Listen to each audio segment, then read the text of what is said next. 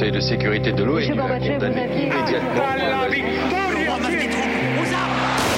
Vous n'avez pas, monsieur Mitterrand, le monopole du cœur. J'ai vu Brazil. Les présidents, ils sont pas pour nous. C'est moi Vous pensez tous que César est un con Comment ce groupe d'hommes peut décider pour des millions et des millions d'autres hommes 12, 11, 10, 9, ignition sequence start. Mesdames et messieurs, culture générale. Bonjour, bonjour, bonjour, bonjour et bienvenue dans Culture 2000. C'est un épisode en équipe réduite que vous- nous vous proposons aujourd'hui. Bonjour JB, bonjour Yann. Bonjour moi-même, je suis tout seul. non, ça aurait été trop dur. Heureusement, heureusement, on on est trois. On a réussi à être trois, c'est déjà pas mal. On se en réjouit. ces temps. hein. Des- oui, en ces temps, c'est compliqué. Euh, Aujourd'hui, dans Culture 2000, on va vous parler de la ville mythique de Tombouctou. Alors, quand on pense à Tombouctou, on visualise tout de suite les bâtiments les mosquées en terre. Ça fait tout de suite rêver. Le de Tombouctou fait rêver. Ça a fait rêver des explorateurs euh, un paquet de temps parce que c'est une ville qui est difficile d'accès et elle l'est encore aujourd'hui. Euh, et finalement, on s'est dit qu'on allait parler de Tombouctou parce que c'est une histoire qu'on connaît pas très bien, l'histoire de Tombouctou. Voilà, donc on va un peu improviser hein, pendant une heure. euh, on va improviser. Ben, improvisons, commençons par improviser. Qu'est-ce que ça t'évoque Tombouctou, JB Et ben un peu ce que tu racontais l'histoire de, de ce patrimoine ou en tout cas de ces paysages un peu spéciaux. Je sais pas si vous avez ces images-là en tête. Vous qui nous toi écoutez. Non, je suis allé au Burkina. En fait, oui, pas très loin. euh, tout à l'ouest du Burkina, t'es en pays mandingue, je crois, si je dis pas de bêtises. À côté des falaises de Bandiagara. Et moi, je suis allé à Bobo Dioulasso où tu Eh oui, retrouves un peu des, euh, voilà, des, des choses qui rappellent euh, les, les mosquées euh, de, de ce centre, euh, centre Mali. D'accord. Donc ça t'évoque euh, ces, ces bâtiments. Voilà, exactement. Petit Ok. voyage sympa. Euh, Johan Euh, moi, ça m'évoque euh, beau- beaucoup moins architectural. Un souvenir d'enfance devant Disney, les Aristochats, un de mes Ah oui, Disney là, je préférés. l'ai je l'ai pas encore. Alors, en fait, je sais pas si vous vous rappelez, mais Edgar, qui est le, le majordome qui veut virer les le chats, méchant. en fait, il les drogue et il les met dans une malle et il veut les envoyer à Tombouctou. Et Ah en fait, ouais. euh, je sais pas pourquoi, je me souviens vraiment de ce truc qui voulait dire très loin, quoi, pour moi, Tombouctou. Et donc, euh, voilà, Ouais, c'est mon C'est souvenir. comme Babelwed. Tu l'as Ouais, c'est un sauf, peu que ça. c'est- sauf que c'est des je lieux savais qui pas où le existent. mettre sur une carte, mais je disais, putain, les chats, ils vont aller jusqu'à Tombouctou, quoi. Ok, ça roule. Euh, Tout de suite, extrait sonore. Des milliers d'habitants de Tombouctou et du désert environnant sont venus souhaiter la bienvenue à Jacques Chirac et au président malien Touré. Tombouctou, cité mythique du Sahara, capitale intellectuelle, religieuse et commerciale qui comptait au XVIe siècle 100 000 habitants et de multiples mosquées qui ont parfois survécu à l'âge d'or. Mosquée prestigieuse, s'il en est. Tombouctou, symbole des difficultés d'un des pays les plus déshérités du monde. Deux tiers de la population sous le seuil de pauvreté, une démographie galopante, la chute des cours du coton et l'avancée du désert. On attend beaucoup de la France. Bon, ok, ok. Et de Jacques Chirac. Et de Jacques Chirac. Mosquée prestigieuse, s'il S'il en est. C'est la première intervention de Jacques Chirac. C'est pas exclu qu'il revienne pas à Jacques Chirac à un moment. Peut-être qu'il va revenir dans cet épisode. reviennent, il est pas mort. Je comprends pas. Il va revenir. Et on va l'inviter. Euh, alors on va la faire rapide hein, pour, euh, pour, pour cette intro. C'est quoi? C'est où? C'est quand euh, Tombouctou Bah, c'est quoi? C'est une ville déjà, une ville assez mythique, hein, tu l'as bien dit dans l'intro. Ouais. Euh, une ville qui est euh, aujourd'hui patrimoine mondial de l'UNESCO. Euh, et en fait, on verra qui est aussi un symbole de l'histoire de l'Afrique précoloniale. C'est pour ça qu'on va pas parler que de Tombouctou, mais aussi euh, des empires, Ouais, notamment de l'empire aller- du Mali, etc. Et, et du Ghana, on va aller un petit peu autour. Euh, c'est quand? Tu as dit euh, Tu viens de dire? Non, je l'ai pas dit. Il a pas dit. Il a pas dit? Alors la fondation de Tombouctou, on estime que c'est autour de 1100, mais euh, voilà, comme disait Johan, on va essayer de l'inscrire dans le contexte de ces grands royaumes, de ces grands empires africains. Donc nous, on va surtout s'intéresser à la période médiévale, même si on va s'intéresser aussi euh, à ce qui reste de, de Tombouctou et de son héritage aujourd'hui. Alors pourquoi est-ce que c'est intéressant? On l'a presque dit, hein, parce qu'on connaît pas bien en fait. Ça vous va comme réponse? Bah, non mais parce Ouais, qu'on plein de parce trucs que je qu'on- connais pas bien. Je sais pas si tout est intéressant.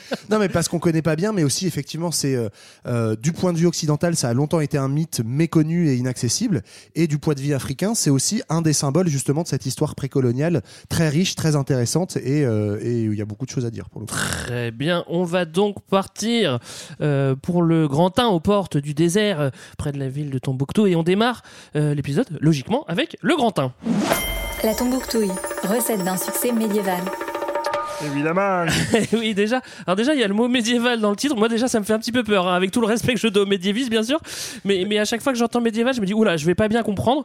Là, en plus, on est dans le Moyen Âge africain. On sait même pas si c'est un terme qui est, qui est approprié à l'Afrique, le Moyen Âge. Bon, il y a des certains experts Bah, qui disent oui. que oui, d'autres qui disent Alors que non. j'ai quand même regardé nos amis de Passion euh, médiéviste Ouais. qui n'ont pas fait d'épisode encore sur le médiéval Eh ben africain voilà. ou alors je l'ai pas trouvé donc faut, faut y aller Fanny.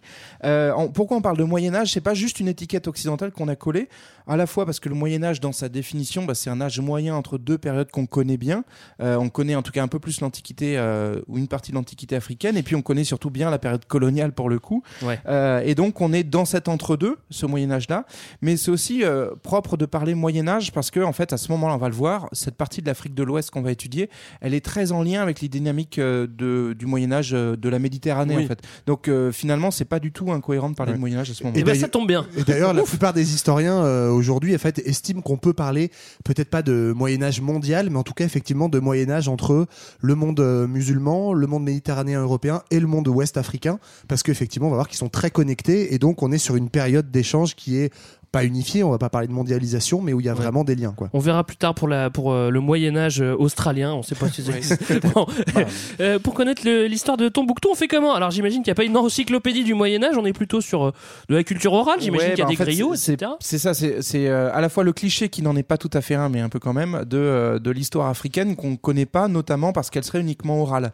Et donc, c'est ce que tu disais, les, les griots sont en fait une caste de poètes. Alors, le, le mot, il varie d'un pays à l'autre. Au Mali, on va parler de, de Djali.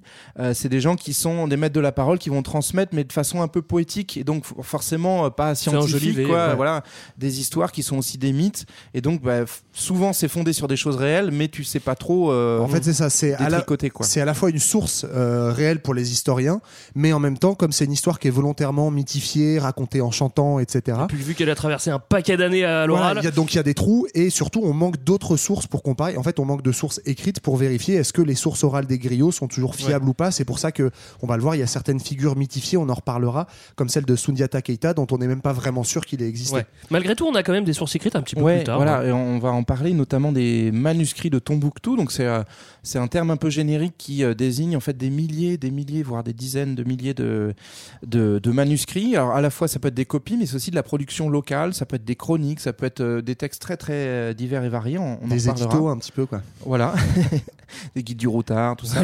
Et, euh, et c'est à la fois de la production locale, mais aussi de la production par ceux qui ont connu Tombouctou, qui ont connu cette région-là, et notamment beaucoup de voyageurs euh, du monde arabe, ou Ouais. du monde arabo-musulman. Mais justement, moi je voulais te citer euh, Ibn Battuta, le voyageur tangérois, Ouais. qui écrira ses comptes rendus de voyage un petit peu plus tard, ça sera vers 1300. Euh, Aujourd'hui, c'est le nom de l'aéroport de Tanger, Ibn, Ibn Ah, Battuta, ouais. tu vois. Et puis après, on aura Léon l'Africain, on en reparlera aussi un, un petit peu, euh, un explorateur euh, qui a été enlevé par les Siciliens et qui décrira l'Afrique et Tombouctou sur demande du pape, qui créera aussi peut-être un peu le mythe des Européens avec Ouais, euh, c'est Mais ça, vrai que ça ça. participe quand même de la difficulté de cette histoire, c'est que les sources écrites sont faites essentiellement par des étrangers Ouais. qui viennent en fait en voyage pour Ibn Battuta. Il vient très peu de temps en fait. Léon l'Africain encore moins. On n'est même pas sûr qu'il y ait été. Donc euh, voilà, c'est des sources extérieures écrites et des sources orales transmises avec des trous. Et après, ce qui est assez cool, c'est que tu te dis que dans le sous-sol, il reste plein de trucs parce qu'il y a assez peu d'archéologie qui a été faite, Ouais. euh, en tout cas de façon systématique. Et par exemple, euh, on va parler du, de l'Empire mandingue, de l'Empire du Mali. On ne sait toujours pas où est sa capitale. Il y a plein de villes qui ont disparu de cette époque-là et On- qui sont enfouies dans le désert. On la cherche toujours, Indiana Jones ne l'a pas trouvé, peut-être parce qu'il n'y avait pas assez de richesse. Pourtant, pourtant, à ce qui paraît, il y avait de l'or. Bon, on va essayer de s'approcher de Tombouctou. Euh, c'est pas facile, il y a le désert, euh, et, et c'est comme s'attaquer à, à l'Atlantique pour pour aller euh, pour aller euh, à Tombouctou. Il va falloir traverser une mer de sable. Ben pour oui. aller à New York, faut C'est traverser ça. la mer. C'est le fameux Sahara. On, a- on avait consacré un épisode euh, donc à ce vaste désert qui sépare le, le littoral maghrébin puis de, de l'Afrique, on va dire Subsaharienne, subsaharienne, euh, du coup plus plus tropicale. Et en fait, on va on va suivre là pour le coup ceux qui font cette traversée depuis le nord, euh, beaucoup d'arabes mais aussi beaucoup de berbères. Et c'est à, à travers aussi du coup la langue arabe en fait qu'on va découvrir cette région qu'on appelle le Sahel. Mm. Le Sahel, ça veut dire rivage en fait. Donc les- la première fois qu'ils ont réussi à traverser le Sahara, les gars, ils, ils pensaient que c'était une impasse, qu'il n'y avait rien euh, au bout, quoi. Et en fait, ils se sont dit, ah putain, il y a, il y a- il y a un nouveau territoire derrière. On a atteint un rivage, on a traversé Mm. cet océan de sable. Et d'ailleurs, c'est marrant parce que pour les voyageurs justement euh, du monde arabo-musulman à cette époque, donc tu l'as dit, euh, des gens qui viennent plutôt soit du Proche-Orient, soit des Berbères, en fait, c'est euh, l'équivalent à peu près cette, euh, cette traversée du Sahara et la découverte du Sahel, c'est l'équivalent en fait pour les Européens de Christophe Colomb et la découverte de l'Amérique. C'est vraiment un nouveau monde. Et d'ailleurs, Et coup, mon qu'on analogie n'était pas mauvaise. Non, non, c'est vrai. C'est super, Greg. Et comme on le connaît mal, on appelle ça euh, donc les, les voyageurs, euh, les voyageurs euh, arabo-musulmans qui arrivent appellent ça le pays des Noirs. Ça veut dire, enfin, on le disait à l'époque, on disait le Soudan. Mm. Et en fait, le terme Soudan. Soudan vient de voilà des les Soudanais c'était les gens qui vivaient de l'autre côté du Sahara. Et donc là, on va bien vous embrouiller la tête pendant tout l'épisode parce que tous les noms que vous connaissez Ouais, aujourd'hui, ça pas sera plus tout. les mêmes. Voilà, mais ça, c'est va- ouf. Ouais. On va parler du Soudan euh, pendant tout l'épisode, mais c'est pas du tout le Soudan actuel. On va parler de l'Empire du Ghana qui n'est pas non plus au Ghana. Enfin, vous verrez, c'est assez On, rigolo. on va voir tout ça. Euh, on commence à ouvrir des routes. Alors on pourrait se dire, allez, on va longer la côte et après tourner à droite euh, une fois qu'on est en Mauritanie. bien Non, quand oui. tu ouvres des routes, Greg, en général, c'est assez simple. Ouais, moi, moi, je Bah- fais ça depuis ma chambre, hein, donc c'est pas forcément pratique. Alors là, il faut qu'on contextualise. On est au 7e, 8e siècle. En fait, on est dans, dans l'élan de l'expansion de l'islam, donc qui est parti de la péninsule arabique. Là encore, un, un petit épisode à réécouter. Et en fait, euh, Qui va très, très voilà, vite. il va très très vite sur tout le littoral euh, du nord de l'Afrique. Mais par contre, le Sahara fait tampon, donc les, les conquérants arabes ne traversent pas le Sahara. C'est uniquement par les marchands, progressivement, et notamment plutôt des berbères qui euh, se font un peu chasser par une élite arabe et qui veulent trouver un peu plus de bise en allant vers le sud, qui vont réussir à tracer ces premières routes Ouais. un peu euh, par coup de bol au début, puis ensuite progressivement, en fait, la route, on va la tracer en, en installant. Dès qu'on trouve un point d'eau, en fait, on va essayer de le transformer en, en palmeraie, en installant un village un peu sédentaire pour euh, entretenir euh, le, la, la végétation Mais- et faire en sorte ouais. que le Faut pas imaginer une route avec euh, des bornes kilométriques, hein, ça reste le désert. hein. Si, si, il y avait des stations-service, hein, je crois. Je sais pas s'ils Mais avaient le- notamment, donc les premières routes, en fait, si vous voulez prendre la carte, elles euh, vraiment, elles longent effectivement plutôt le littoral. Donc on n'est pas du tout sur une traversée franche au milieu euh, du Sahara, Mm. mais on passerait plutôt par ce qui est aujourd'hui la Mauritanie, le Sénégal. Donc euh, voilà, on fait, on fait la boucle parce que j'imagine que le désert devait être un petit peu moins euh, aride ou moins, moins large à cet endroit-là. Et aussi, Ouais. il y avait plus d'oasis justement et donc de, de, de zones de relais. Quoi. Alors c'est des populations qui sont habituées au désert aussi. Commencez pas à ouvrir des, vouloir ouvrir des routes dans, dans, Ouais, dans le désert, pas ça va pas, hein.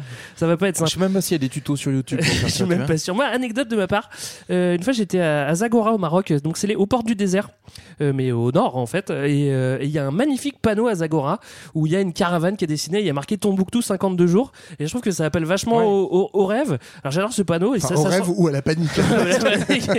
Tu te rends compte que c'est vraiment une Faut aventure hein. d'aller à Tombouctou. Alors je sais plus à quoi il fait, euh, il fait référence, à ben, quelle expédition. Bah, je Mais, pense euh, que c'est à peu près le, le trajet des caravanes. Hein, c'est, Oui, c'est ça, mais, euh, c'est à peu près cette durée-là Mm. qu'il fallait pour, euh, pour atteindre euh, Tombouctou. Alors, même si là où on. Ou plus. Voilà. Ouais, Et pareil, quand on vous dit les caravanes, les routes, vous imaginez pas un trafic euh, genre les juilletistes haussiens toute l'année. Ouais. En fait, il y avait surtout au- à la période médiévale une grosse caravane par an, en fait, c'est-à-dire vraiment La caravane un gros voyageur, la caravane du Tour de. France. non, mais une grosse par an qui venait faire en fait bah, amener les marchandises de l'autre côté du Sahara et Ouais. venir euh, en récupérer, euh, ramener de l'autre. Alors justement, parlons maintenant euh, plus généralement de la zone, l'Afrique Ben de l'Ouest. C'est gaulé comment? Bah, c'est ça, en fait, ce que disait Johan, c'est un peu le, le nouveau monde découvert par les Arabes, sauf qu'en fait, du point de vue des habitants, euh, bah, eux, ça fait un petit moment qu'ils sont là, Ouais. globalement. Donc, cette région de, du Sahel et puis plus généralement de l'Afrique de l'Ouest, en fait, c'est une. euh, alors, pour la partie sahélienne, donc celle qui euh, sépare, si vous voulez, le littoral euh, avec. Donc, on est au sud du Sahara, avec le Sahara. Le, le Sahel, c'est une zone intermédiaire qui est euh, irriguée et qui- et qui est. euh, moins désertique parce qu'il y a un grand fleuve qui y passe qui est le fleuve Ouais. Niger. Donc euh, si vous voulez, ça fait une, une grande une grande boucle, un- une espèce de dos d'âne euh, assez pointu et on verra que Ah, J'aurais dit ça- de chameau. Hein, dos de personnellement, chameau, oui. Ils disent boss de chameau d'ailleurs. Euh, Globalement, si tu veux vivre, vaut mieux être pas trop loin voilà. du Niger. hein, et donc plus ce fleuve-là, il part, c'est un peu comme le- l'Amazon, euh, pour ceux qui nous ont écoutés depuis le début, il est Oui. au tout début, il est au bord de l'Atlantique et en fait non, il va se faire chier à faire 2000 Oui, km oui, oui. À, travers, à travers le désert pour retrouver le, Ouais. le delta euh, bien plus Et d'ailleurs, je sais même pas si on l'a dit, on en reparlera, mais Tombouctou est euh, sur le fleuve Niger, justement en haut de cette boucle. Ouais. Donc euh, voilà, ce qui va lui euh, permettre une situation stratégique, mais un peu plus tard. Optimal. Euh, Donc voilà, ça c'est pour le Sahel. Euh, Donc il va en gros de, de la Guinée actuelle euh, jusqu'au jusqu'au Nigeria, enfin même du Sénégal actuel jusqu'au Nigeria, si je dis pas de bêtises. Et puis euh, un peu plus au sud, là on arrive sur des régions tropicales, donc beaucoup plus euh, Voilà. bah, irriguées, avec aussi beaucoup plus de ressources à la fois agricoles, mais aussi des ressources minières, euh, et notamment l'or dont, dont on va beaucoup parler. C'est vrai que le- quand on visualise comme ça le Sahara, ça fait une bande euh, qui, euh, qui sépare deux mondes en fait. C'est vrai que Ouais. bon, bref. Euh, Il y a une histoire d'or, tu le dis, euh, JB. Il y a une histoire de Manos et d'esclavage. Bah, c'est ça. En fait, il faut se dire pourquoi les, pourquoi les Arabes ils vont euh, ou les Berbères euh, vont s'emmerder à traverser des routes de 40 voire Parce 52 qu'il y a jours. de la moula à se faire. Parce que voilà, c'est pas juste qu'ils aiment voyager, c'est que globalement, ils arrivent dans un endroit où il y a plein d'or et il y a aussi beaucoup d'esclaves euh, disponibles. Et donc, bah, du coup, ces caravanes sont rentables parce qu'il y a, des, il y a des Ouais. ressources hyper précieuses. Par rapport à l'esclavage, effectivement, euh, faut, faut effectivement dire que euh, en terre d'islam, il y a déjà l'esclavage et la traite qui est pratiquée. Donc avant que ce soit le commerce triangulaire, et on a des traces que, au moins depuis le 9e siècle, il y a des esclaves donc euh, qui sont pris pris en Afrique de l'Ouest, qu'on euh, fait remonter, qu'on déporte de l'autre côté du Sahara pour, euh, pour le monde euh, islamique.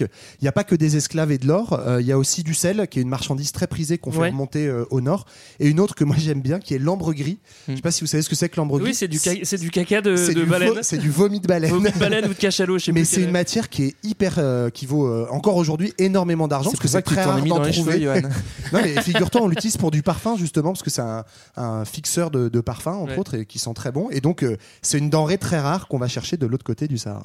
On va maintenant parler du royaume du Ghana. Vous allez me dire qu'est-ce qu'on va faire au Ghana alors qu'on parle de Tombouctou? En effet, ça n'a rien à voir, on l'a dit. Le Ghana, c'est un grand royaume qui s'éteint, qui, enfin, on l'a pas dit d'ailleurs, mais le, Ghana, dire, je vais le dire, le dire. voilà. Le Ghana, c'est un grand royaume qui s'étend principalement sur l'actuel Mali et la Mauritanie. Et, euh, et, euh, et Donc le royaume- pas au Ghana actuel. Donc pas au Ghana actuel, pas du tout. Désolé. Et, et donc le royaume du Ghana, bah, c'est un royaume assez puissant qui, qui va de- de- devenir de plus en plus fort en se frottant aux autres civilisations. Ouais, bah en fait, c'est- toute la logique. euh, et pourquoi on est parti des Arabes pour raconter cette histoire Parce que l'arrivée des Arabes va faire un petit changement géopolitique donc, dans cette Afrique de l'Ouest. Il y avait déjà plein de royaumes qui existaient. On, a plein de traces de- d'organisation, de, civilisation euh, assez poussées. euh, et en fait, la- l'arrivée des, Arabes va inciter les, habitants de, donc de, de ce pays sahélien à s'organiser pour essayer de faire un peu tampon. En gros, on va considérer les Arabes comme des marchands et donc on veut pas qu'ils aillent mettre le nez dans l'arrière-boutique, ils vont juste pouvoir se pointer au comptoir euh, et là on pourra leur échanger de l'or contre d'autres trucs. Ouais. Donc en fait, le Ghana va profiter de, bah, de l'arrivée de ces royaumes, euh, de ces marchands arabes pour se constituer un royaume courtier, on dit, c'est-à-dire il sert d'intermédiaire entre le sud tropical et Ouais. puis donc euh, le, le monde islamique. Et globalement, si tu veux te faire de la thune, être courtier, c'est pas mal. Et effectivement, c'est ce rôle d'intermédiaire qui est important.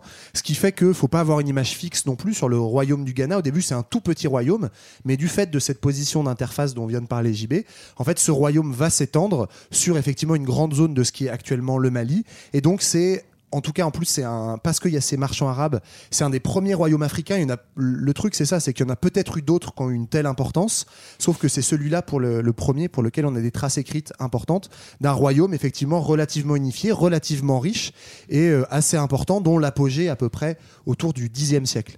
Et suffisamment important pour qu'il soit connu dans le monde arabe euh, jusqu'à Bagdad, mais aussi en, en Occident. En fait, Euh, on, on connaît ce, nom de Ghana. En fait, Ghana, c'était le nom qu'on donnait au roi. C'était pas le nom du pays. Mais euh, ce qui est ce qui est assez marrant, du coup, dans cette logique d'interface, euh, notamment là où vont être malins les donc le- les habitants du Ghana euh, anciens, ils vont euh, cacher aux Arabes la source de l'or parce que leur peur, c'est que les Arabes reviennent avec une armée pour se servir directement. Donc ils vont leur inventer plein d'histoires tordues et c'est assez marrant parce que dans les récits de voyageurs arabes, ils reprennent toutes ces histoires à la con du style. euh, C'est l'Eldorado en fait, euh, africain. Et l'or euh, pousse comme des carottes euh, en plein désert. euh, en fait, t'as des coins à champignons, mais il faut les connaître, quoi, ou des trucs comme ça. Et il venait d'où il y a des mines, c'est ça? Il y a des mines et il y a aussi un peu d'exploitation dans, dans certaines rivières, euh, mais tu as des mines de, en Côte d'Ivoire, en Ouais. Guinée-Conakry et je crois un petit peu au Sénégal. Donc il venait de- du sud. Mais voilà, mais en tout cas, c'était assez, assez caché. On racontait aussi que les endroits où il y avait de l'or, c'était des endroits où il y avait des cannibales. Et Mm. du coup, c'est une façon de faire peur aux Arabes.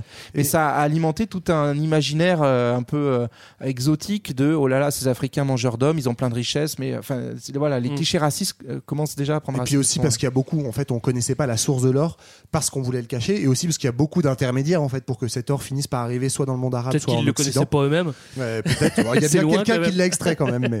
Euh, tu l'as dit, JB, euh, l'islam euh, s'étend tout au long du 7e siècle, notamment en longeant la Méditerranée au nord de l'Afrique au début.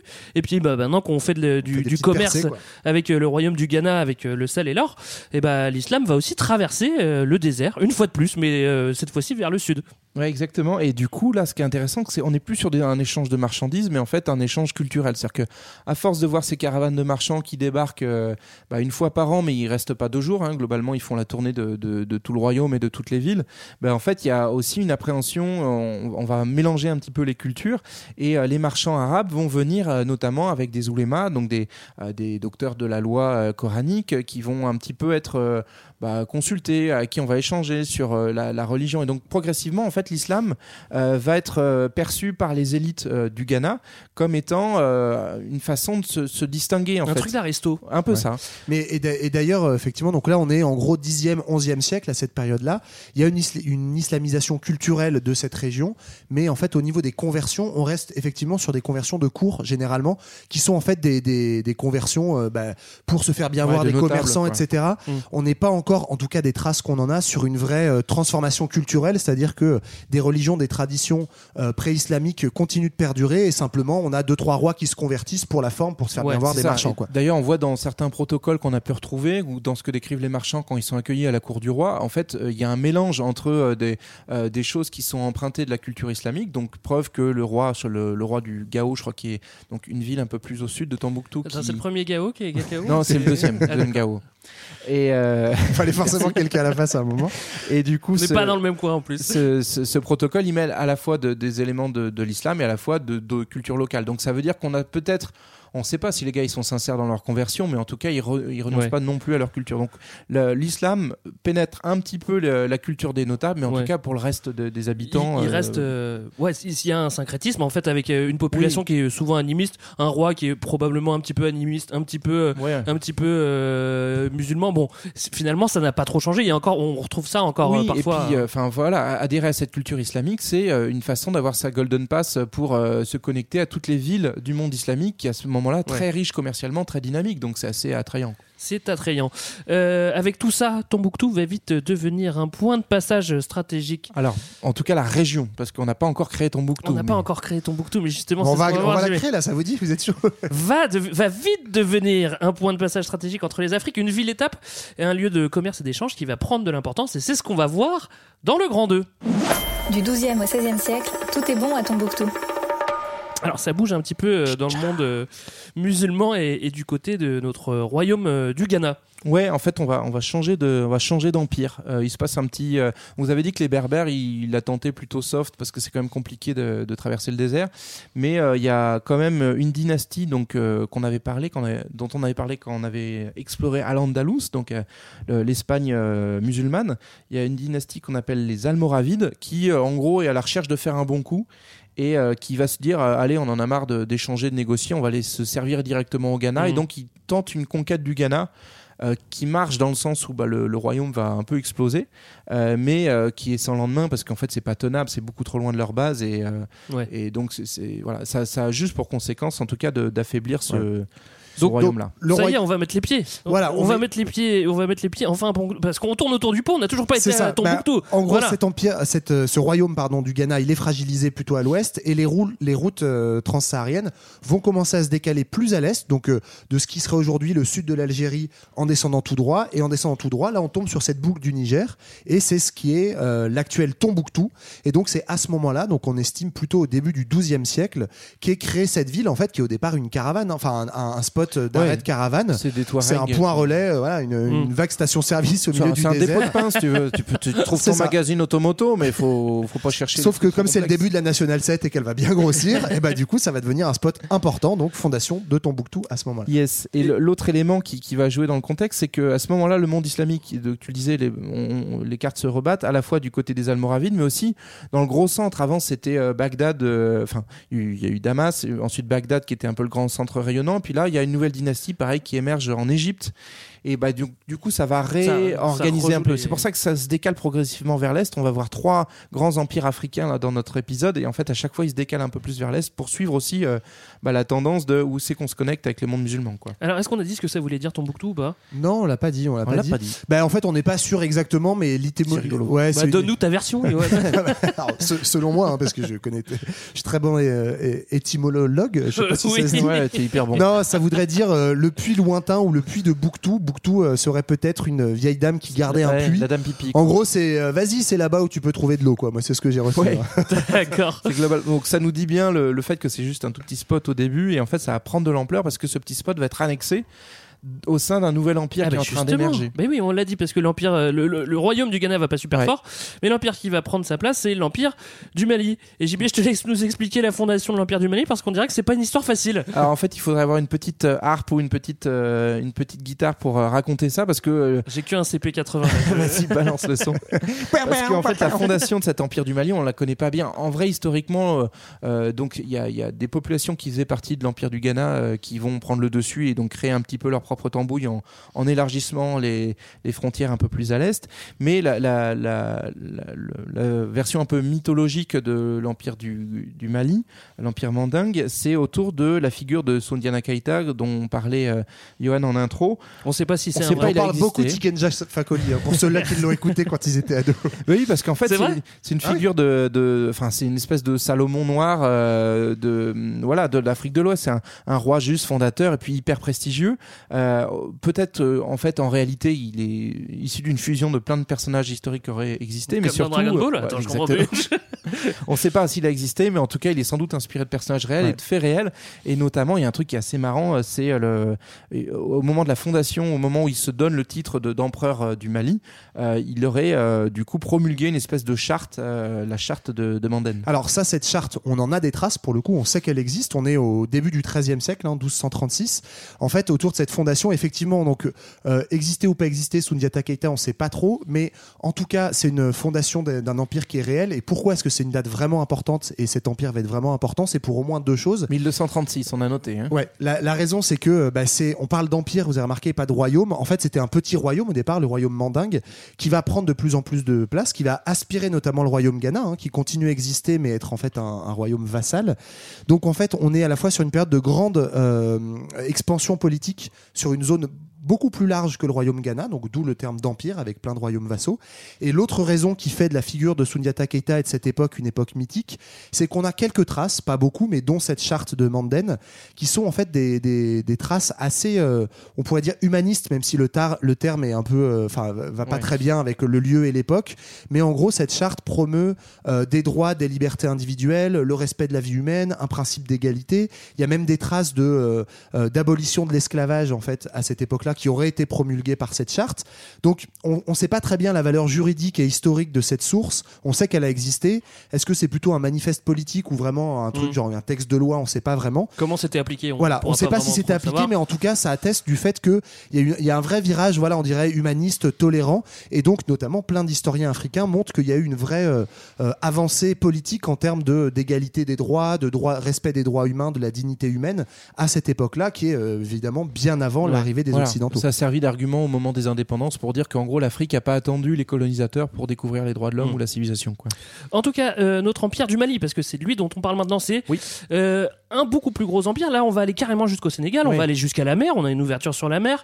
On va un petit peu plus à l'est aussi. euh, là, Pratiquement euh, jusqu'au Nigeria. Ouais, on- et puis là on intègre Tombouctou parce que dans le royaume du Ghana, Tombouctou était pas, était pas, Ouais, bon, en t'étais pas très loin, quoi. mais Mm. bon. En tout cas, ça fait une grande bande, une grande bande. euh, Il y a un, un peu de Guinée, un peu de, de Côte d'Ivoire, un peu de, un peu de Burkina, et c'est, c'est un, un empire qui est connecté avec le reste du monde musulman, qui est Ouais, très très et connecté. c'est notamment comme ça qu'on le connaît. Et c'est peut-être des trois celui qu'on pas qu'on connaît le mieux, mais en tout cas on a des vrais euh, des vrais passages bien connus parce que bah en fait les les voyageurs attestent de euh, ils- rencontrent vraiment un état quand ils débarquent Ouais. là-bas. C'est-à-dire qu'ils tombent sur euh, Il y a les douanes et tout quand ça.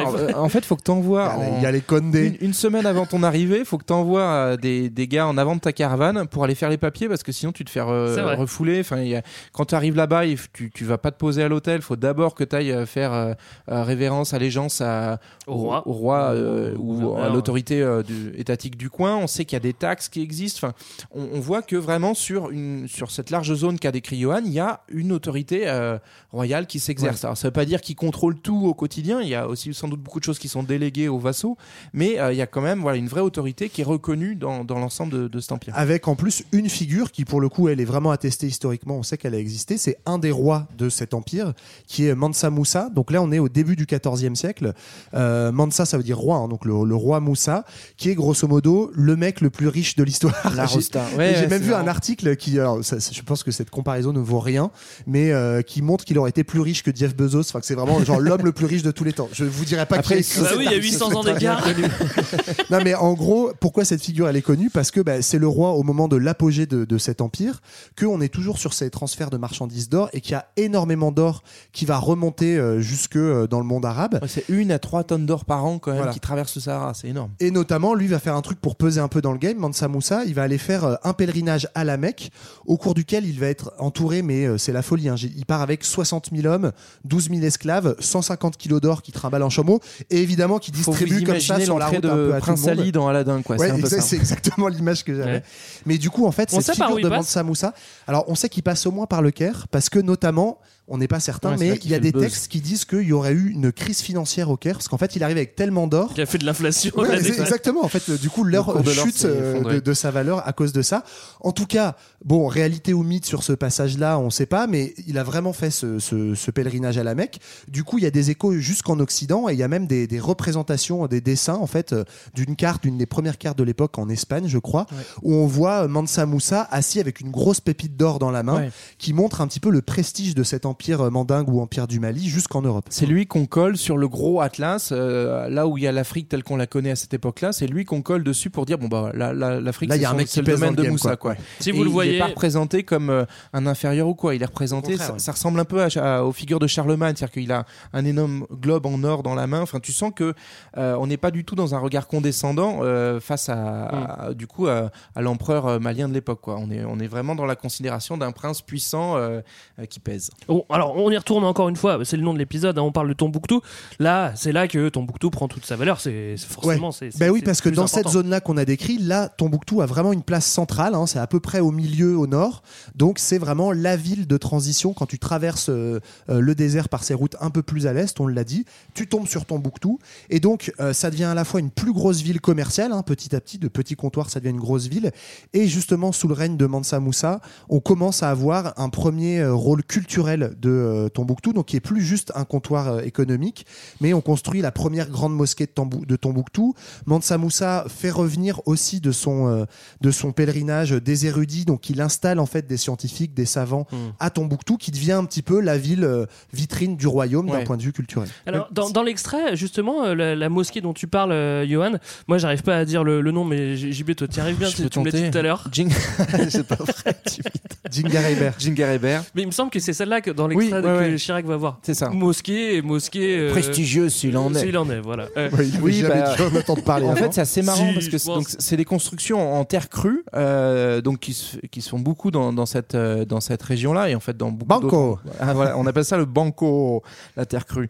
Euh, donc on fait des on fait de sécher en fait de l'argile avec un mélange quelquefois de paille ou autre euh, qu'on fait sécher, ça te ça te donne une brique et euh, une- ça te donne une espèce de, de finition bah, très très terreuse pour le coup avec des, des formes un peu arrondies et euh, également pour j'imagine pour soutenir un peu la fondation on met plein de euh, de poutres en Oui. bois euh, et donc ça donne Qui des un bâtiments un peu, peu, ouais. hérissés en fait euh, Ouais. Et- euh, d'ailleurs, c'est marrant parce que moi, je j'avais pas trop vu ces images de Tombouctou, euh, j'avais jamais été, mais en regardant les images, ça m'a vachement fait penser à un endroit, je sais que tu connais aussi, Greg, à la ville de Yazd en Iran, Ouais. qui est un peu construite sur ce modèle-là, des villes en terre crue, avec justement ces poutres de, de- en bois apparentes pour euh, retenir l'édifice. quoi. Je trouve que ça fait plus, euh, plus extraterrestre, plus science-fiction à Tombouctou. Cha- chacun Et- son imaginaire. J'ai cru comprendre que ça venait justement de plutôt de l'Est, hein, ces, ces- ces constructions euh, comme ça. Euh, tu vois, moi, ce que j'ai vu sur la, sur, la, sur la mosquée, en tout cas de Tombouctou, c'est que Moussa fait venir, euh, pour le coup, un architecte de d'Andalousie, en fait. Ah d'accord. Mais bon, Donc, pas l'Est, je sais alors. pas d'où il Ok, lui-même tenait ces, ces techniques. Peut-être que sa grand-mère était euh, en Pologne, on ne sait pas. Absolument.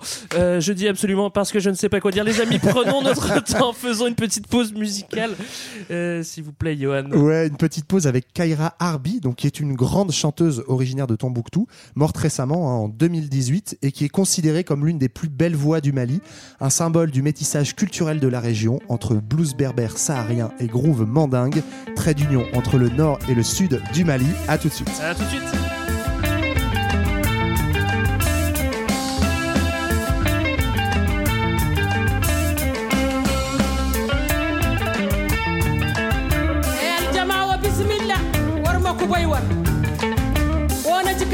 Tikina waydiya wona morso kayoroɓe misa.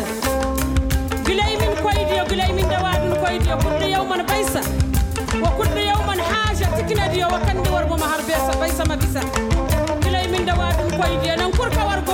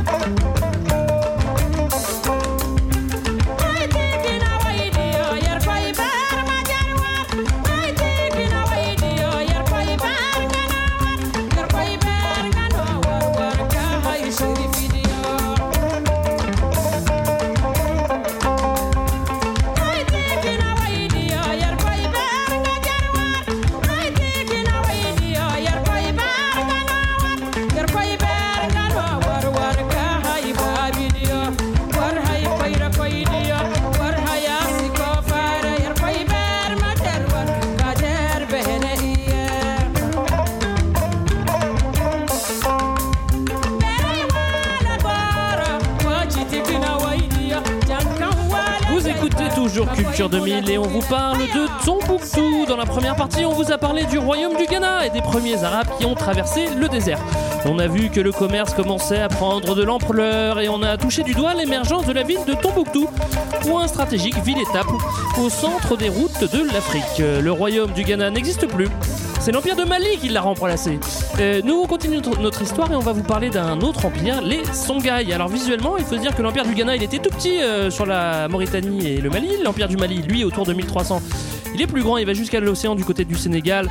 Tombouctou en fait partie. Avec les Songhai, on va encore euh, s'étendre un petit peu plus euh, vers l'est, euh, au Niger, et puis au Burkina Faso. Et du coup, Tombouctou devient encore de plus en plus importante. Toujours plus gros.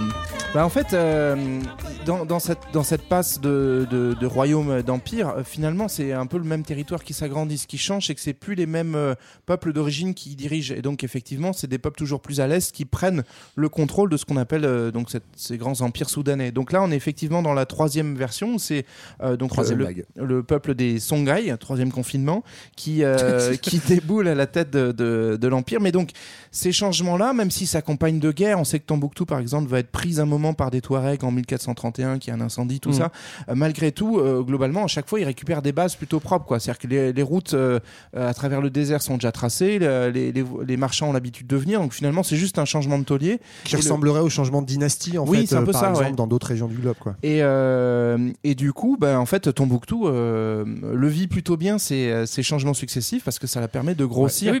au, au fur et à mesure. quoi. Et puis il y a du passage, il y a des idées, et la ville devient aussi un centre euh, intellectuel et religieux. C'est ça en fait, euh, le vit plutôt bien et le vit même de mieux en mieux. Euh, euh, on le disait déjà un petit peu avant la pause que Tombouctou commençait à partir de Mansa Moussa au XIVe siècle à avoir un rayonnement culturel. Là vraiment, euh, c'est sous l'empire Songhai que on peut estimer que Tombouctou, c'est pas la capitale politique, mais en tout cas c'est la C'est capitale. Marseille bébé. C'est pas la capitale, c'est Marseille C'est bébé. pas Marseille non C'est plus.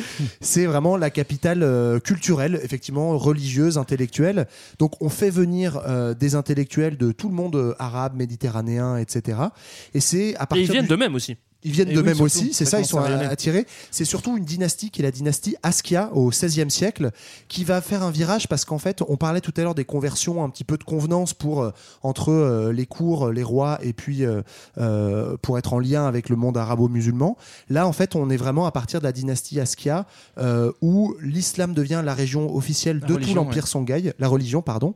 Et donc, on va avoir un développement culturel et intellectuel qui va être lié à l'islam. Donc, on va installer des madrasas, c'est-à-dire les écoles coraniques. À côté des grandes mosquées, on va faire des universités. C'est l'université de Sankoré notamment, où on va commencer à développer, bah, comme c'était euh, euh, effectivement à Bagdad, à Cordoue, etc., des, une ville de Tombouctou qui est religieuse, qui est intellectuelle, qui est scientifique. Ouais, donc, donc Tombouctou, qui était une grosse ville déjà par le commerce, devient avant tout, euh, sous les Songhai, une, vraiment une ville scientifique, euh, mais euh, au sens euh, médiéval, si on peut dire, du terme, c'est-à-dire que c'est très lié à la religion, et on compte environ 100 entre 80 et 100 000 habitants, et dont 20 000, euh, 20 000 Ah, étudiants. ça fait quand même pas mal ça. Ouais, il y a du monde sur le campus, Il y a hein. quand même du monde ça- sur le campus. Franchement, Grosse ça ressemble à Saint-Etienne, BDE. hein, je veux pas dire, mais ça- d'accord, ça faisait longtemps. tiens. Tombouctou, Saint-Etienne, je m'y attendais pas à celle-là. Si, J'en ai une autre, mais je vous en reparle plus tard. Euh, on parle beaucoup des, des manuscrits de Tombouctou. Enfin, moi dans mes soirées, on parle beaucoup des manuscrits de Tombouctou. Dans les vôtres, je sais pas ce qu'on fait. Ouais, alors, les- manus, C'est important. Et on en a parlé un tout petit peu tout à l'heure. En fait, les manuscrits, c'est surtout une compilation euh, des traces écrites, justement, qu'on a des voyageurs berbères, des voyageurs arabes. Voyageurs berbères, voyageurs arabes dans une compilation exclusive. Et en fait, c'est euh, c'est à partir de cette époque-là qu'ils commencent à être rassemblés dans la ville de Tombouctou. Mais il faut pas croire que c'est que des manuscrits qui ont été écrits à Tombouctou. C'est plutôt en fait là qu'on les rassemble et donc on commence à, à créer des bibliothèques. D'ailleurs, c'est plutôt des bibliothèques privées hein, qui se développent. Ouais. Euh, on a des ateliers de copistes, donc en fait des gens qui vont recopier euh, du droit, de la théologie, des sciences qui viennent de Bagdad, qui viennent de Cordoue, et on commence à avoir comme ça une épaisseur euh, culturelle et scientifique, une sorte de politique de mécénat, on pourrait dire pour l'époque, c'est-à-dire les rois font venir ces intellectuels, les font écrire et, et donnent ces traces écrites Ouais. qu'on appelle et aujourd'hui voilà, les manuscrits. Et les intellectuels euh, attirent des étudiants. En fait, Sans- si on veut se former à cette époque-là, et notamment bah, devenir un docteur euh, en religion, mais aussi un docteur en astronomie ou en, en mathématiques, en fait, Tombouctou devient vraiment un lieu hyper attirant. Euh, et donc, notamment, bah, les, les copies, ça va être une activité euh, qu'on va faire faire aux étudiants, notamment dans la logique de l'apprentissage De l'arabe aussi, aussi, hein, de la langue arabe. Euh, et donc, bah, euh, en fait, ça va, ça va généré cette espèce de, euh, de corpus hyper important et au contour encore un peu flou hein, des manuscrits de Tombouctou. Mm. Euh, c'est un peu le- une, un- une vision flash de tout le savoir qu'on pouvait euh, détenir à cette époque-là en fait. Alors, on l'a pas encore dit, mais Tombouctou a des petits surnoms. On l'appelle la perle du désert ou alors la ville aux 333 saints. Euh, c'est qui ces gars S-I-N-T-S. Oui. On, on les cite les 333, Merci, c'est ça, euh, Greg, Mais- que tu nous demandes Dans je- l'ordre je- alphabétique. Je te laisse 10 minutes. Non, mais il y a des, certains grands savants justement qui ont été enterrés à Tombouctou dans des mausolées. Euh, et il y a certains mausolées qui sont encore aujourd'hui parmi les, les bâtiments les plus prestigieux et les plus, euh, euh, les plus mythiques de Tombouctou.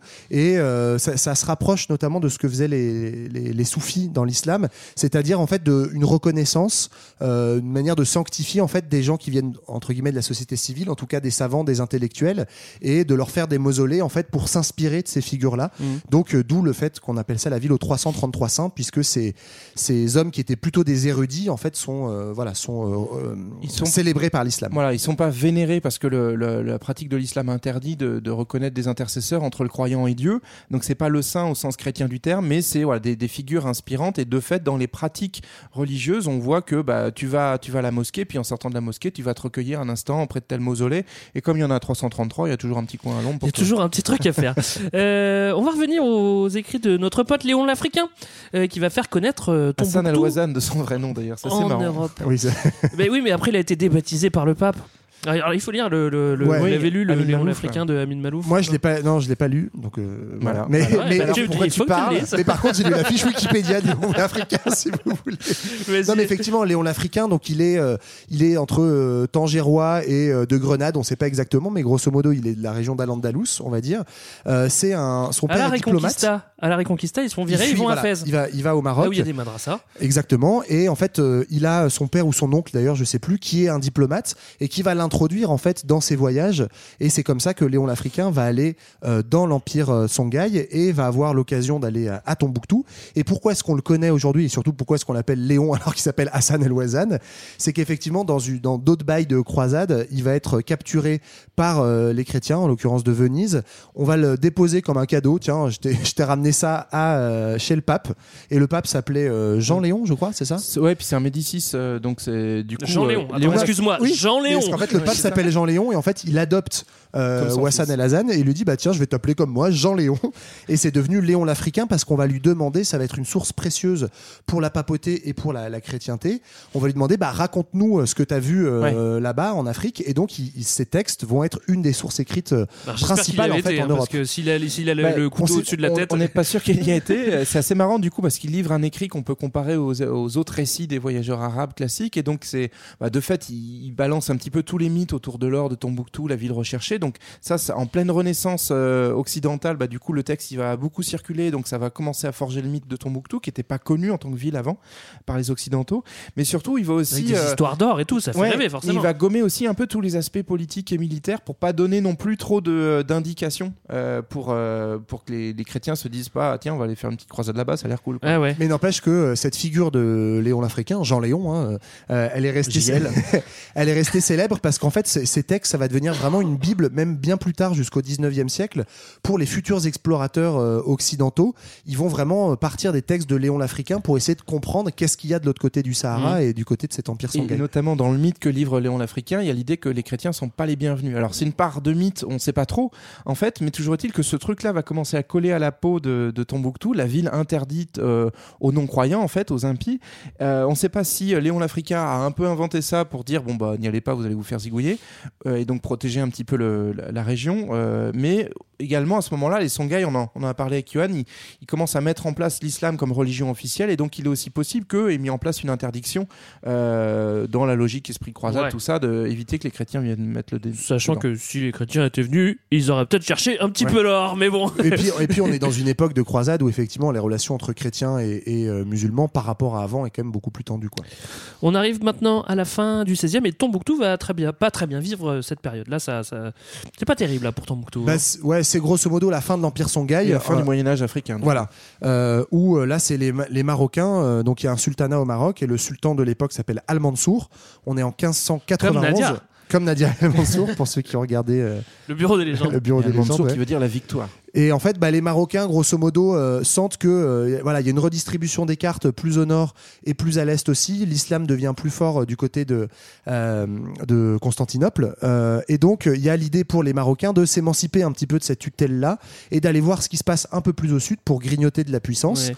Donc ils vont fonder ce qu'on appelle l'empire saadien, c'est-à-dire une grande traversée. Et donc pendant cette période-là, à partir de 1591, ils vont prendre Tombouctou et on va dire en gros la poche nord, là où il y a la boucle euh, de, du fleuve Niger, va appartenir au Maroc en fait, à cet empire saadien et va donc être détaché euh, des euh, anciens royaumes africains. Ouais, après, c'est pas forcément le bon timing non plus pour. Pour, euh, pour l'Empire sadien, pour les Marocains, parce que vu que l'islam se, se, se porte Oui. plus vers Istanbul, bon, En ça fait, perd un euh, peu, euh, on, est, à une époque où le, le commerce tra- transsaharien est en train de, de se ralentir très fortement et donc effectivement, ça explique aussi le- l'effondrement et la fin de cette période euh, Moyen Âge médiévale. Euh, les Songhai, ils sont aussi en perte de vitesse parce que, bah, comme, comme le disait Johan, maintenant le, le cœur du monde musulman c'est Constantinople Mm. avec l'Empire ottoman et donc ça commence à faire un petit peu loin de Tombouctou. Et, et en plus de ça, bah, en fait, on arrive au XVIe siècle avec les grandes découvertes Oui. pour les Européens et notamment les Portugais. Euh, eux, ils vont, avant d'aller euh, voir du côté des Amériques, ils vont faire tout le tour de, de- du De littoral africain. Et foutre des petits comptoirs partout. Et voilà. Et donc, du coup, en bateau, c'est quand même moins galère que, que de traverser le Sahara euh, avec tes, tes- tes caravanes de chameaux. Et donc, par conséquent, bah, le Sahara est moins attractif. Il y, a- il y a toujours du commerce, mais de moins en moins. Donc, du coup, Tombouctou pèse moins en termes d'or, même si euh, ça va rester encore un petit peu, par prestige, euh, une, une ville intellectuelle. Ouais, euh, ouais. Voilà. Mais, Donc en fait, c'est ça, c'est une concomitance entre euh, un empire politique qui se fait grignoter par le Maroc et en même temps, comme le disait JB, bah, des D'autres routes, intérêts, voilà, quoi. d'autres routes euh, qui passent plus par Tombouctou. Il faut pas croire que Tombouctou tombe en désuétude non plus, mais on n'a plus d'âge d'or comme ça, euh, moins de venue d'intellectuels, etc. Et elle est un peu, Ouais. on pourrait dire la belle endormie ouais. euh, jusque jusqu'au 19e Ouais, siècle. comme tu l'as dit, il y a quand même un prestige euh, qui, qui demeure, c'est bah, c'est l'activité intellectuelle. On a parlé des, des manuscrits euh, tout à l'heure, ça va être jusqu'au 19e, Ouais. euh, je crois. Et c'est vrai qu'aujourd'hui, il y a encore une partie des, des manuscrits qui sont conservés dans une grande bibliothèque à, à Tombouctou, mais il y a aussi plein de petites. Ouais, il y en a beaucoup de petites bibliothèques privées. familiales, en fait. ouais, et qui c'est-à-dire sont dispatchées. Ce qui a permis aussi, paradoxalement, leur, conservation. C'est-à-dire qu'ils vont être. euh, en fait, c'est un héritage de, dans toutes ces petites madrassas où il y avait des érudits. Bah, en fait, ils se faisaient leur petite bibliothèque privée. Et c'est. Et tu le transmets. Et il se euh, le transmet dans, dans les familles et donc euh, en fait c'est très éparpillé même Ouais. au-delà de Tombouctou dans toute la région euh, euh, du, du, Du nord, coin, quoi. du, du nord du centre Ouais, Mali. et c'est pour ça d'ailleurs qu'on a du mal à savoir exactement qu'est-ce que ça rassemble, mais on estime que c'est euh, des centaines de milliers, voire Ouais. quelques millions de feuillets en fait qui sont euh, dans ces manuscrits. Alors il y a eu des, des projets de numérisation aussi, mais c'est vrai que tout n'est pas encore sécurisé. Alors les, ma- les manuscrits parfois ils sont mal conservés, il peut y avoir des insectes, les intempéries, et puis il y a aussi du trafic. Parce que tu peux, j'ai lu que tu pouvais te peux procurer revendre sur tu pouvais te Amazon procurer, sur Amazon peut-être, tu pouvais te procurer un manuscrit de Tombouctou pour une cinquantaine de dollars. Ce qui est quand même bon marché. Euh, nous, on continue notre épisode à présent avec le Grand 3. Tombouctou. C'est beau mais c'est loin. Ah, bah voilà, Chirac est revenu, je vous l'avais dit. c'est beau mais c'est loin, très bel hommage. Mais lui il disait plutôt c'est loin mais c'est beau, tu vois, c'est plus Ouais, poli. je crois qu'il variait en fait selon Ouais, les- je sais pas. Je vous conseille de regarder cette compilation de Jacques Chirac qui arrive un petit peu partout et qui dit tout le temps ça. C'est vrai, Euh, il dit vraiment Ouais, ça c'est sa phrase à chaque fois qu'il sort de l'avion. C'est beau, mais c'est loin. Ah, c'est loin. C'est mais loin, mais c'est beau. On arrive maintenant au temps du 19e et là Tombouctou fait rêver les explorateurs, les scientifiques et les potentiels colonisateurs. Là tout le monde veut y aller, Ouais. mais euh, bon, on n'y a Bah, pas trop été en fait. Tout hein. le monde, euh, tout le monde en Europe, en tout cas, euh, effectivement. Donc, on arrive au début du 19e siècle. On n'est pas encore dans l'époque de conquête coloniale, mais plutôt dans l'exploration précoloniale. C'est-à-dire, bah, à la suite de ce qu'on décrivait avec ces petits Portugais qui vont faire, enfin, ou ces grands Portugais d'ailleurs, qui vont faire des petits comptoirs un peu partout. Et ben, on va commencer à vouloir d'abord explorer. Donc, c'est un peu un mélange parce qu'il y a une fascination un peu romantique, orientaliste comme ça Oui. pour euh, ces mythes dont on a entendu parler. ouais, ouais. Euh, Il y a aussi des motivations scientifiques, hein, euh, l'époque des naturalistes qui veulent aller voir quelle faune, quelle flore on trouve. Mais il commence quand même à y avoir des appétits nationalistes et économiques derrière en se disant bah, si on trouve des ressources naturelles, on va peut-être pouvoir se les accaparer. Euh, des noms, je veux des noms, donnez-moi des noms. En fait, il y en a pas mal dans toute l'Europe, des, des petits explorateurs euh, qui vont partir euh, à la recherche de Tombouctou spécifiquement.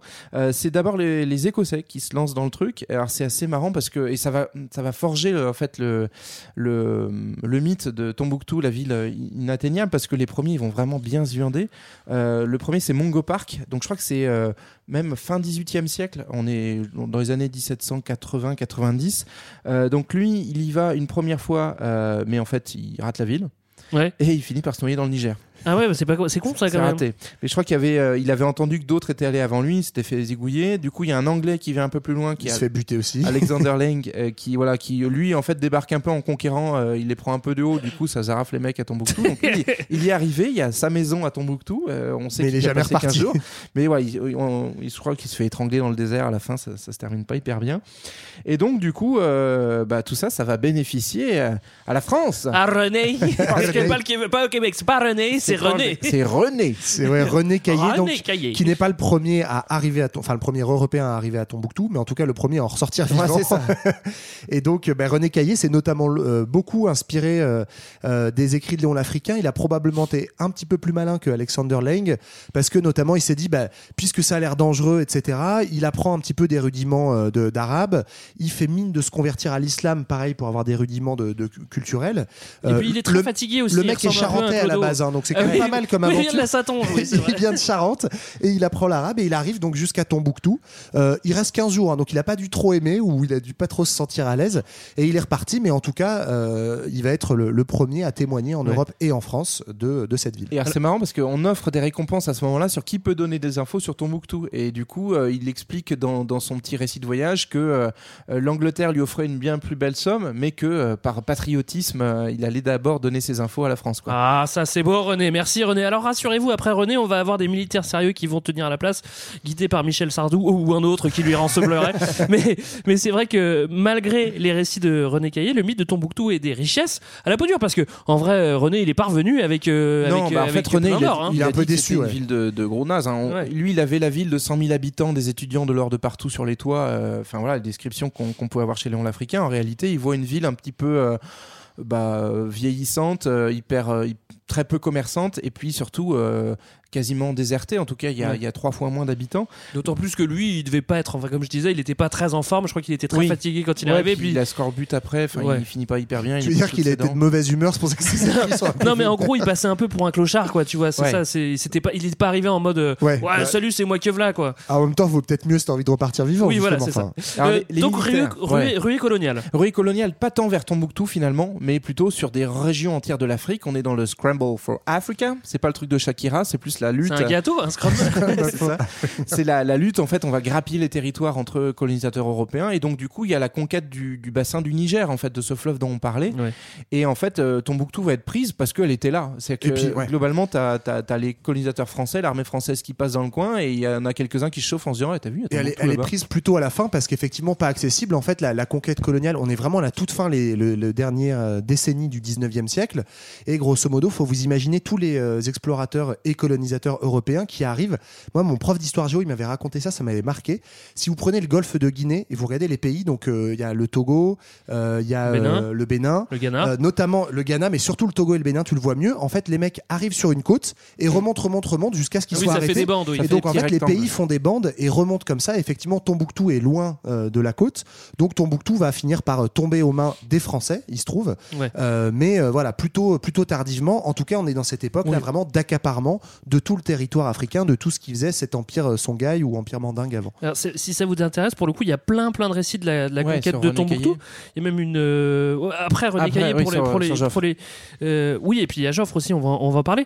Et moi j'ai lu aussi que Tombouctou a été prise aussi parce que il y avait souvent des jeunes officiers qui étaient qui, qui étaient pas bien tenus par l'é- l'état-major, qui n'étaient pas sortis euh, en Ouais. tête de classement, qui voulaient briller et ils se sont dit tiens il reste ce truc là, on va y aller. Ouais, On va aller choper Tombouctou. Et euh, comme ça, moi je vais avoir de l'avancement quoi. Il y, Ouais, il y ouais, en en a fait, la, la compète coloniale pour choper Tombouctou, c'est une compète entre Français, entre trois, euh, entre trois petits officiers. Et en fait, celui qui va gagner, c'est euh, commandant Joffre qui deviendra un peu plus tard maréchal dans la Première Guerre mondiale. C'est un peu un, un de ses premiers faits d'armes et en fait c'est un peu ça. Tu, dans, pour faire carrière euh, militaire à cette époque-là, c'est bien de briller par la coloniale pour ensuite revenir en France avec Mmh. des galons. Quoi.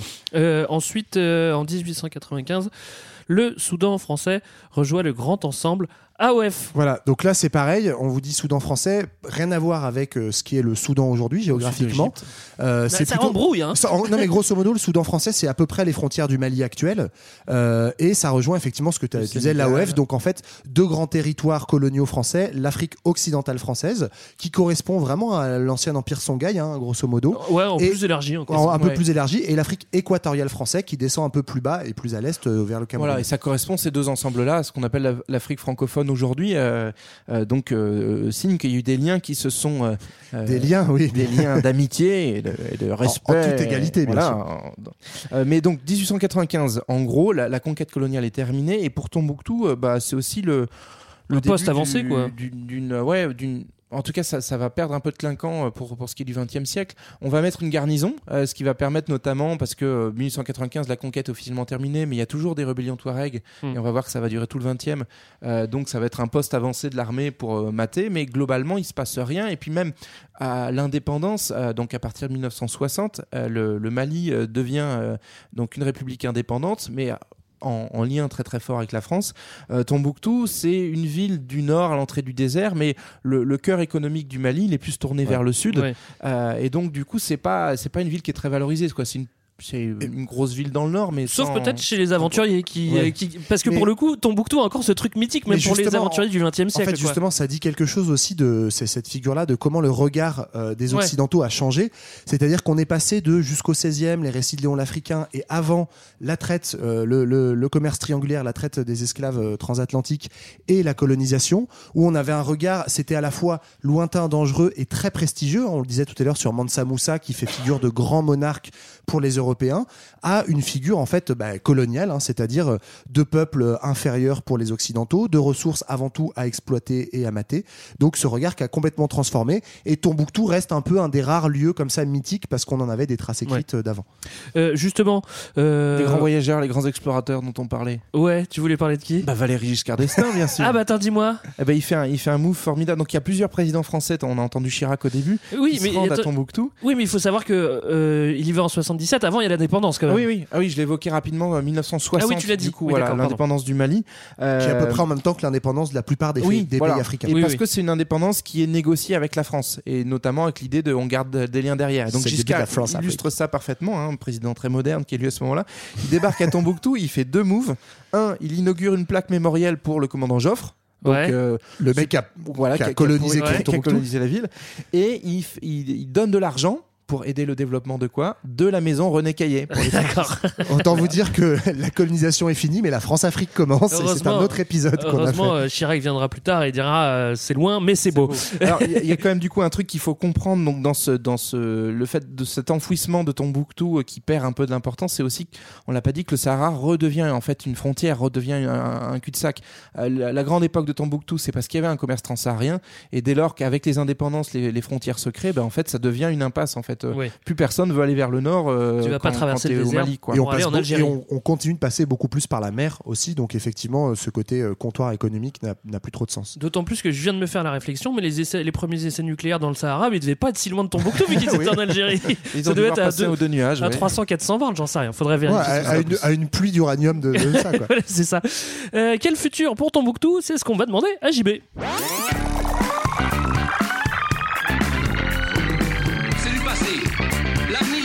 Nous appartient. Quel futur? Alors on va, re- on va reprendre quelques petites racines de pas si loin de nous. En fait, donc Tombouctou, Nord-Mali maintenant, euh, c'est une zone euh, un petit peu à l'abandon de, de- enfin en tout cas un peu délaissée. euh, et notamment, ça va être un lieu de, dès l'indépendance du Mali où il va y avoir des rébellions Touareg notamment qui se sentent un petit peu délaissés dans ce nouvel État, très tourné vers le sud. Et parmi les rébellions qui ont le plus marqué, il y a celle du printemps 2012 où en fait donc des, des rebelles Touareg vont Ouais. s'associer aussi à des groupes djihadistes et vont prendre en main le, vont prendre le contrôle militaire sur le Nord Mali. Mm. Euh, donc vous avez peut-être des souvenirs de ça et notamment le 1er avril 2012, euh, bah, ces, ces- ces djihadistes rentrent dans Tombouctou et c'est parti pour euh, 10 mois de rigolade, pas de musique, pas d'éducation, voile obligatoire, le racket, la violence, bref une bonne ambiance et au passage on va corriger un petit peu la tradition islamique de Tombouctou puisqu'on va euh, brûler plusieurs milliers de manuscrits et on va détruire une grande partie des, des mausolées qu'on avait évoqués. Donc voilà, petit changement d'ambiance, euh, Ouais. petit rafraîchissement, un petit voilà. Euh, forcément, euh, ça énerve puisque euh, le- les mausolées et les manuscrits sont inscrits au patrimoine mondial de l'UNESCO. Alors, autant euh, violenter des populations, c'est pas bien, mais alors brûler des manuscrits, c'est vraiment Ça, pas bien vraiment du tout. très mal. Et donc ça va participer en fait de, euh, bah, de l'entrée en guerre de la France du côté du Mali pour aller euh, libérer le Nord Mali et Tombouctou. C'est ce qui se passe en janvier 2013, donc dans le cadre de l'opération Serval, où Tombouctou martyrisé, Tombouctou libéré grâce au retour de l'armée française. Alors si vous avez suivi l'épisode d'il y a 5 minutes, globalement vous allez reconnaître quelques éléments. L'armée française rentre dans Tombouctou, y installe une garnison pour aller mater euh, les rebelles des environs. On la connaît celle-là. Voilà, elle est sympa. Hein Ça, c'est le futur, donc JB. c'est quasiment, j'y viens, parce que du coup, grâce à l'intervention prestigieuse de la France, en 2015, on arrive à remettre les Touaregs euh, à table avec les- l'État malien, et donc on va signer une paix, et puis on va euh, gentiment écraser les djihadistes qu'on peut trouver. Donc on va reconstruire ensuite les, mo- les mausolées. Tu disais qu'on avait commencé à numériser les manuscrits parce qu'on a eu un petit coup de flip, donc on s'est dit que ça pourrait être bien de les passer un petit coup euh, au scanner. Donc bref, voilà, tout va bien grâce à la France, happy end, et retour à l'âge d'or de, de Tombouctou. T'es sûr de ça, JB Tu nous caches pas quelque chose? J'ai l'impression que tu nous caches quelque chose. Bon, alors on va aller peut-être un peu vers le futur et faire ce, ce bilan, en tout cas euh, très Calmement, présent, calmement, huit ans après, où on en est, le petit bilan? Ben oui. Alors, euh, premier On point par euh, de. sécu. Allez, petite sécu. Euh, donc, du coup, la- l'armée française a-t-elle fait un bon travail? Ben, on est plutôt dans l'impasse, hein, puisque globalement, les djihadistes, ça pousse comme des champignons sur la misère, dans une zone qui est immense, transfrontalière et donc incontrôlable. Donc, si vous suivez régulièrement l'actualité de la zone ou pas, vous apprenez que bah, l'armée française est totalement enlisée, que des soldats se font régulièrement tuer dans des embuscades, et puis aussi, euh, très dernièrement, que l'ONU accuse la France d'une bavure ayant coûté la mort à 19 civils dans un village malien, pas très loin de Tombouctou, à Bounty, en janvier 2021. D'accord. On peut peut-être aller voir du côté politique, du coup, Jean-Baptiste? Alors on va essayer de trouver de l'âge d'or politique. Est-ce que le Mali va mieux depuis l'intervention française? Eh ben, du point de vue international et français, oui. Oui, oui, de belles élections régulières en 2018 et 2020 qui ont conforté le président Keïta, un fidèle allié de la France. Donc tout va bien, sauf que sur le terrain, la réalité c'est que ces élections, elles sont hyper contestées, avec beaucoup de violence et d'irrégularités dans le centre du Mali et dans le nord du Mali, c'est normal puisqu'on ne Ouais. contrôle pas, Euh, et un gouvernement qui est jugé globalement corrompu, euh, et donc du coup qui finit par tomber avec un petit coup d'état militaire en août 2020. D'accord. Bon, dernière cartouche. Est-ce que ça va mieux niveau économie? Est-ce que ça va bien niveau économie? Ah bah, le Mali euh, a de la cartouche d'un point de vue économique puisque c'est le premier producteur africain de coton quand même et c'est le troisième producteur africain d'or. Donc euh, là, globalement, il n'y a plus qu'à dérouler, sauf que non. Euh, si on regarde le classement euh, de développement euh, de, de l'ONU, euh, le Mali se classe en 184e position sur 187. Globalement, Ouais. c'est plutôt le bas du tableau, hein, si vous avez suivi. On, on dit que le Mali fait partie des pays les moins avancés. Euh, alors pourquoi? Bah, En fait, le Mali, en, en bon élève de la France-Afrique, et notamment les gouvernements maliens, ont bien suivi les recommandations extérieures, c'est-à-dire on se focus sur les enjeux sécuritaires et migratoires. hein. voilà, vous verrouillez les gars. Et puis on fait un open bar libéral sur les ressources du pays, ce qui fait que par exemple, seul 8% du coton malien aujourd'hui est transformé au Mali. Et puis, euh, les ressources en or sont largement exploitées par des grosses multinationales euh, euh, extractives qui, du coup, ne réversent pas grand-chose à la population locale, éventuellement quelques royalties, un gouvernement corrompu. Et donc, euh, bah, par conséquent, si on fait le bilan, globalement, c'est à peu près le même depuis 30-40 ans. Donc, j'aurais pu écrire cette chronique avant même ma naissance. C'est fantastique. Mais on imagine bien que l'âge d'or de Tombouctou reviendra peut-être si un jour on se décide à leur foutre la paix. Voilà, c'était notre épisode sur Tombouctou. On espère vous avoir donné quelques clés, quelques mots-clés. Ça peut être une introduction pour, pour aller travailler euh, sur toute cette histoire euh, euh, de Tombouctou. Euh, nous, on se retrouve dans deux semaines pour un autre épisode. Ouais. Oui, ça vous va? Vous Ah, êtes d'accord? ça nous va. Ok, peut-être qu'on sera plus, on verra hein, ce que le ciel nous dit. Euh, D'ici là, vous nous retrouvez sur toutes les plateformes et sur les réseaux sociaux. On s'écoute quoi pour ceux qui étaient euh, Un petit Ali Farka Touré et son album Talking Tombouctou. Très bien, big up à tous les massifs Ciao. Bye bye